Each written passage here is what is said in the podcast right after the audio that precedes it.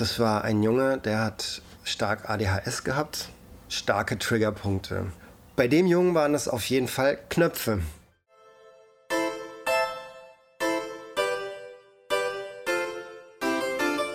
Herzlich willkommen zum Podcast Ich sehe was, was du nicht siehst. Der Podcast für Future Skills. Mein heutiger Gast ist Moritz.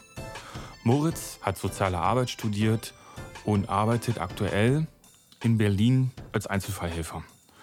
Ich habe Moritz äh, über zwei Kontexte kennengelernt, was sehr lustig war. Einmal über den Kampfsport und einmal über einen gemeinsamen Freund, die, wo die sich in einem gemeinsamen Studium, Masterstudium kennengelernt haben.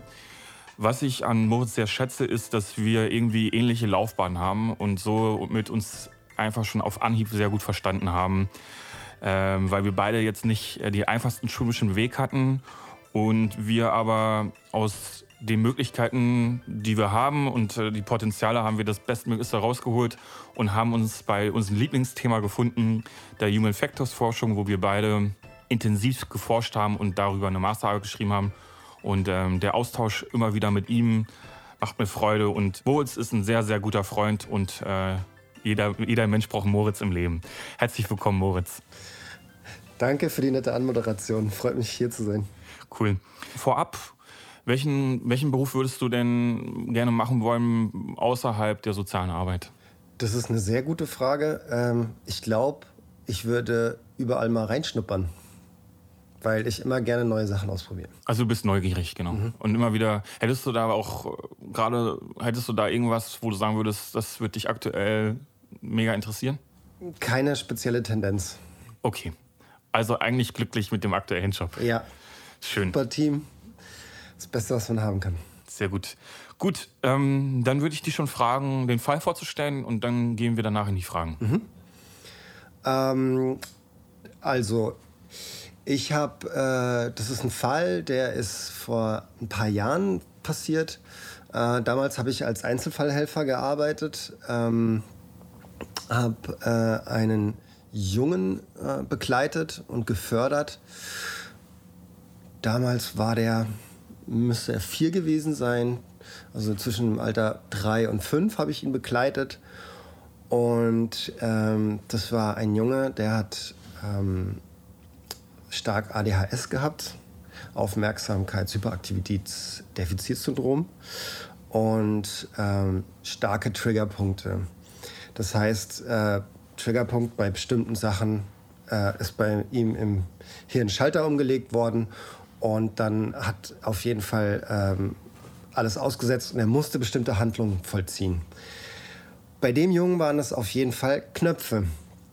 Also Knöpfe wie ähm, äh, eine Klingel, an einem Klingelschild, wo man draufdrücken kann, äh, an einem äh, einer Straßenüberquerung, wo man irgendwie draufdrücken kann, damit die, ähm, die Ampel von Rot auf Grün springt. Genauso in der S-Bahn und in der Straßenbahn. Jetzt war das Problem, dass wenn wir an der Straße entlang gelaufen sind auf dem Bürgersteig und die Straßenbahn auf der Straße vorbeigefahren ist, dann war der Trigger so groß, dass der Impuls vorhanden war bei diesem Kind, äh, sich loszureißen, auf die Straße zu stürzen und äh, um diese Knöpfe zu drücken. Auch wenn die Straßenbahn vorbeigefahren ist.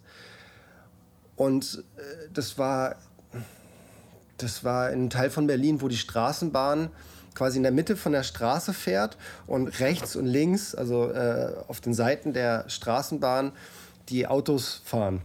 Heißt, das ist eine extrem gefährliche Situation, wenn das Kind den Impuls verstört, plötzlich sich loszustürzen auf die Straße, um an die Straßenbahn zu gelangen. Genau. Und ähm, als, also, als du dann mit ihm unter, warst du dann mit ihm unterwegs und ist es dann zu einer Situation gekommen, wo er losrennen wollte? Ganz genau. Also er hat äh, Straßenbahn. Ähm, die Situation gab es eigentlich immer wieder. Deswegen ist es jetzt äh, nicht eine ganz spezifische Situation, sondern eine, die es immer wieder gegeben hat. Und äh, das war dann natürlich, wenn, wenn die Straßenbahn vorbeigefahren ist er ist bei mir an der Hand gelaufen, auf dem Bürgersteig sind wir gelaufen äh, und plötzlich reißt es an meiner Hand.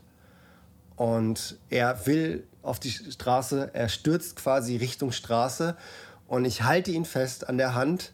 Er drückt natürlich ganz schnell die Hand fest. Mhm. Ähm, und ähm, er macht wie so, er klappt wie zusammen, weil er quasi so schnell losrennt und ich ihn so stark festhalte, dass halt zwei entgegengesetzte Kräfte und er halt wie so eine, eine Schere zusammenklappt. Äh, und äh, was natürlich wehtut, was ihm wehtut. Aber äh, die größere Gefahr, natürlich auf die Straße zu rennen und womöglich vors Auto zu rennen, äh, was ja eine viel schlimmere Situation ist, äh, ja, dadurch abgewendet wurde. Okay. Du hattest ja schon gesagt, dass, ähm, dass es häufig vorkam. Woher hattest du die Information? Also war das einfach durch die, durch die Praxis oder gab es Dokumentationen? Und ja, welche, ich würde das kombinieren mit noch einer anderen Frage, weil quasi die Information hast du schon gegeben. Welche Bilder hattest du im Kopf, wenn du mit ihm unterwegs warst? Also, was waren deine Vorstellungen von, mhm. ja, oder dein Bewusst, also wie war dein Situationsbewusstsein? Mhm. Ähm, also im Prinzip habe ich die Information durch äh, die Praxis, durch die tägliche Begleitung des Jungen äh, nicht die tägliche, aber ähm, die regelmäßige äh, Begleitung. Mhm. Ähm, durch unsere gemeinsame Arbeit äh, habe ich ihn mehr und mehr kennengelernt und herausgefunden, wie er, wie er tickt, was äh, ihn triggert ähm, und wie er reagiert auf bestimmte Situationen. Ähm, und daraufhin hat man natürlich bestimmte äh, Bilder im Kopf ähm, bestimmte Situationen, die ich mir dann vorgestellt habe, natürlich äh, insbesondere das Worst-Case-Szenario und äh, die halt durchzuspielen und zu gucken, okay, wie kann ich, äh, was im schlimmsten Fall äh, passieren könnte, abwenden. Mhm. Und ähm, das, was ich jetzt gerade beschrieben habe, war im Prinzip auch schon äh, mitunter die, die höchsten Grade an Trigger, wo halt dann eine Gefahr da ist. Ja, also gab auch noch andere Situationen, die vergleichbar waren, wo das Gefahrenpotenzial auf jeden Fall ein extrem hohes war. Ähm, an jeder Straße, an die, äh, mit, jedem Knopf, mit jedem Knopf. Ähm, gab auch noch andere Triggerpunkte, aber das sind sozusagen die, die, die, die Bilder, die ich mir dann quasi vorgestellt habe und überlegt habe, okay, wie kann ich, äh, wie kann ich sowas präventiv äh, verhindern? Genau. Okay. Und ähm, in der Situation selbst, wo, wann wusstest du, dass das eine richtige Entscheidung war? Oder äh, ja, wo, wann, wo, wo war der Punkt, wo du wusstest, du musstest handeln? Naja, sobald er irgendwie ich muss sehr musste sehr aufmerksam sein ja. bei äh, der Arbeit mit ihm, gerade weil er ähm, weil es ja so von 0 auf 100 innerhalb von einer halben Sekunde, Sekunde, dann macht's Klick und dann schießt er los mhm. und rennt dir weg. Das heißt, ich habe mit ihm ein, Verhalten entwickelt gemeinsam, eine klassische Konditionierung. Er muss immer bei mir an der Hand gehen, wenn wir auf dem Gehweg laufen, wenn wir im Straßenverkehr teilnehmen. Immer bei mir an der Hand. Dadurch hatte ich natürlich immer die Option, sozusagen sofort einfach ihn fest an der Hand zu halten, wenn irgendwie sowas kommt. Dadurch äh, ähm, hatte ich die Möglichkeit, sofort zu reagieren, weil er an der Hand gegangen ist, weil die Situationen ja immer wieder äh, da waren auch. Ich dann auch immer wieder die im Kopf durchgespielt habe, okay, ich muss das auf jeden Fall verhindern können.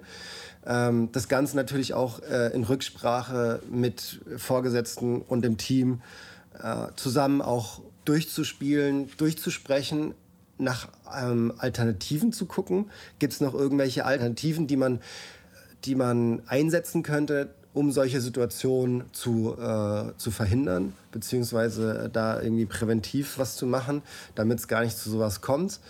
Ähm, natürlich ist äh, bei der Arbeit Teilnahme am öffentlichen Straßenverkehr und im öffentlichen Verkehrssystem, das ist ein Förderziel, das ist ganz klar. Das heißt, das war auch ein zentraler Teil unserer Arbeit.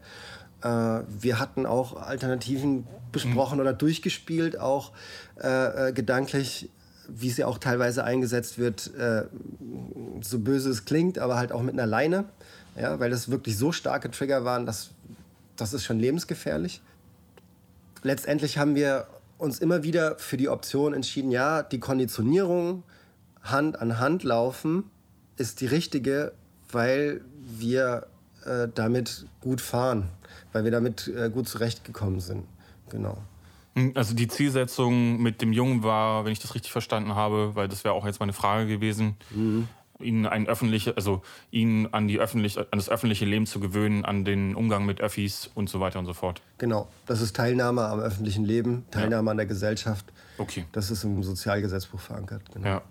Du hattest es ja schon erwähnt, dass ihr das auch äh, im Team besprochen habt oder äh, innerhalb der Kollegen. Haben mhm. dir diese Besprechungen geholfen, in der Situation zu reagieren oder fühltest du dich dadurch vorbereitet? Ja, also insbesondere die äh, Besprechung mit meiner Vorgesetzten, wo wir dann wirklich dir auch den, den, äh, das Kind kannte, uns gemeinsam Situationen mental durchgespielt haben und äh, uns wirklich nach, nach Handlungsalternativen, äh, dass wir wirklich nach Handlungsalternativen gesucht haben. Und das hat auf jeden Fall geholfen, ähm, dieses immer wieder durchspielen, okay, was kann ich äh, in so einer Situation machen? Hey, können wir vielleicht, äh, wenn die äh, S-Bahn einfährt ähm, und diese, ähm, ich nenne sie jetzt mal Knopfsituation, ähm, wieder da ist, wie können wir damit umgehen? Können wir bestimmte Regeln einsetzen? Ja, ausprobieren. Trial and Error. Da haben wir dann auch teilweise äh, äh, Regeln eingebaut. Okay, hey, wenn die, bis sie steht, musst du an der Hand bleiben und dann darfst du den Knopf drücken. So, ein regelbasiertes Verhalten.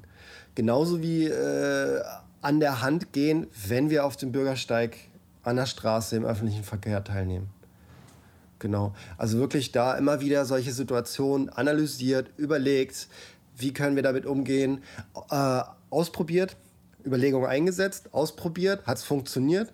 Nein. Okay, nächste Überlegung, ausprobiert, hat es funktioniert? Ja. Äh, okay, weitermachen, eventuell modifizieren und anpassen.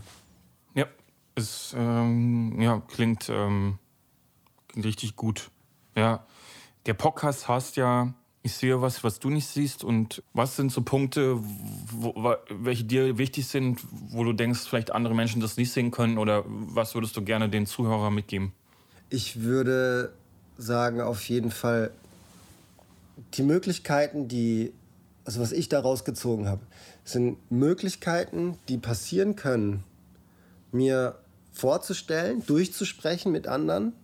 Äh, oft haben nämlich andere andere Vorstellungen oder Ideen von Situationen, auf die man selber gar nicht kommt. Deswegen ist nämlich kollegiale Beratung gerade in der Arbeit sehr wichtig, um möglichst viele Hypothesen aufzustellen, äh, Situationen durchzusprechen, die passieren könnten, daraus zu überlegen, was, also Punkt zwei, was kann man für, äh, was gibt es für Handlungsmöglichkeiten?